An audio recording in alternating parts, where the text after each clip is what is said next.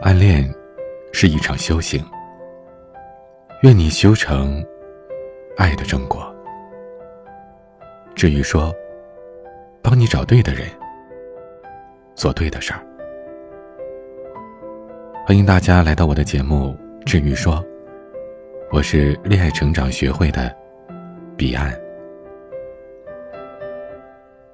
世界上最遥远的距离，是我站在你的面前，你却不知道我喜欢你。形容的，便是暗恋的苦涩。暗恋是一个人在倾情演绎着两个人的爱情故事，既甜蜜又煎熬。小婷是一家咖啡厅的部长。一年多以前，店里有一位经常光顾的男客人，吸引了他的注意。这位男客人大约不到三十岁，温文尔雅，经常在晚餐时间过来。每一次用完正餐之后，他都会再点一杯蓝山咖啡，然后打开手提电脑，开始浏览文件，回复邮件，总是一坐。就将近一个小时。都说，男人在认真工作的时候是最有魅力的。小婷不知道从什么时候开始，每次这位客人来，她的目光总是不由自主的在他身上多逗留一会儿。他在心里也给这位与众不同的男客人起了一个。专属的称呼，蓝山先生。这位蓝山先生，充分的激起了小婷的好奇心。他是做什么工作的呢？有女朋友或者已经结婚了吗？为什么他总是一个人呢？越好奇，便会越关注。小婷发现。偶尔，蓝山先生没有光顾咖啡厅的日子，自己的心便会空落落的。如果几天见不到他，下次他出现时，小婷的内心总是如小鹿般乱撞。但蓝山先生从未察觉出小婷对他有任何异常，总是对他周到的服务，礼貌性的说一句：“谢谢。”每次蓝山先生离开，小婷总是忍不住偷偷的看着他挺拔的背影，走出咖啡厅的大门，直到完全消失在外面的夜色中。同时，他的心也会一点点的往下沉。他在，他欣喜；他走，他失落。小婷知道。他是喜欢上蓝山先生了，这份喜欢与日俱增，越来越浓，一发不可收拾。在一个休假的周末午后，小婷去了常去的图书馆，她选好了两本书，准备走到靠窗的那一排座位去的时候，却意外的发现，蓝山先生竟然也在那里看书。小婷的心里好一阵的悸动。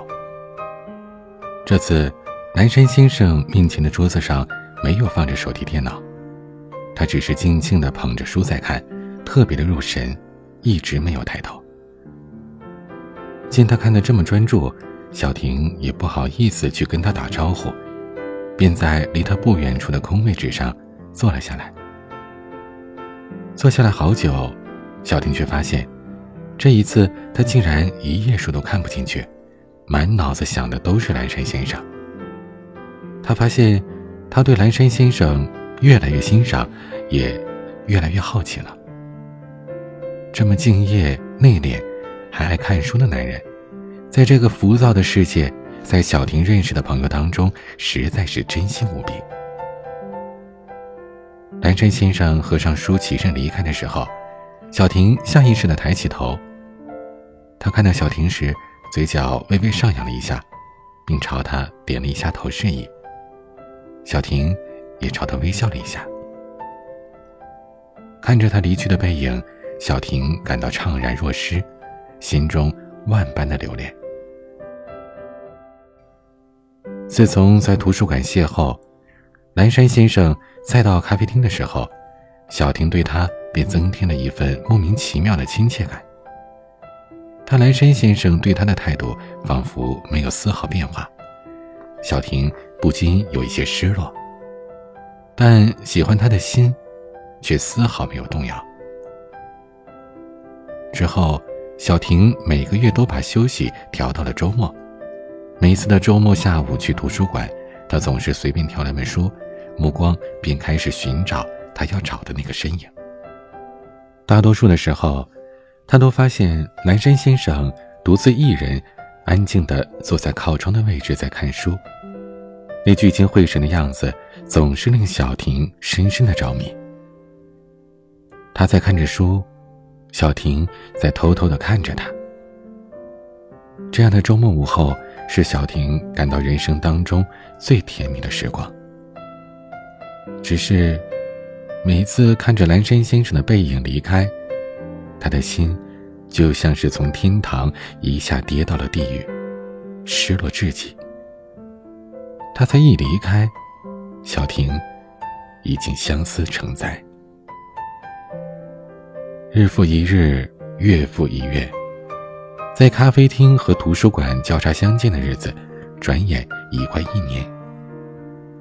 这将近一年的时间里，偷偷的喜欢着南山先生，偷偷的想念着蓝山先生，已经成了小婷的习惯，已经成了他生活和工作的最重要的部分。每次午夜梦回，他都会梦见蓝山先生的背影。每次只有在梦里。他才敢勇敢地上前去拥抱他，感受他身上让自己迷恋的气息。小婷对我说：“南山先生从来都没有跟他主动攀谈过，他至今连对方的真名都不知道。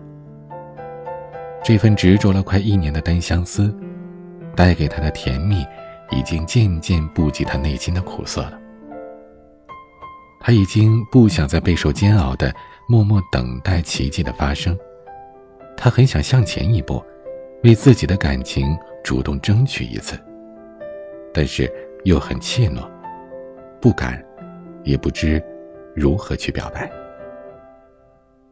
我跟小婷说：“表白不难，我可以教你制造合适的机会和表白技巧，但是在表白之前。”你需要了解他的基本情况，是否结婚或者有女朋友。对他毫不了解的情况下就去表白，多半只有尴尬，甚至会对自己造成严重的伤害。小婷问：“那我怎么才能知道他是否结婚或者有女朋友呢？总不能直接唐突的去问他吧？”我告诉小婷。了解一个人最快的方式是成为他的朋友。当两个人成为朋友之后，如果彼此有意，友情便可以进一步的发展为爱情；如果无意，那就继续做普通朋友吧。这样谁都不会尴尬。小婷对自己的这份感情也算是有了交代，心中不会感到遗憾，并且也保全了自尊。随后，我跟小婷分析，南山先生应该属于既内敛又文艺范儿的人，建议他将搭讪的地点定在他们常去的图书馆，搭讪的方式采取既内敛又文艺范儿的书写方式，才不会引起蓝山先生的反感与厌烦，搭讪才能成功。小婷听了我的详细建议，很是吃惊，也颇有些激动。她说：“她幻想过许多种与蓝山先生搭讪的方式，却唯独没想过用这种如此文艺范儿的方式。他已经迫不及待的想尝试了。”半个多月后的一个周末，小婷一如往常的在图书馆见到了蓝山先生。这次他鼓起勇气与对方打了招呼。征得了蓝山先生的同意之后，小婷坐在了他对面的位置。蓝山先生继续看他的书，小婷则从包里拿出了笔记本和笔。他在一个空白页上写着：“我叫小婷，我们在咖啡厅和图书馆见过一年了，我能和您做个朋友吗？”小婷写完，羞涩的看着南山先生，将笔放在了笔记本上。轻轻的推到了他的面前。南山先生看着纸上的内容，有些吃惊。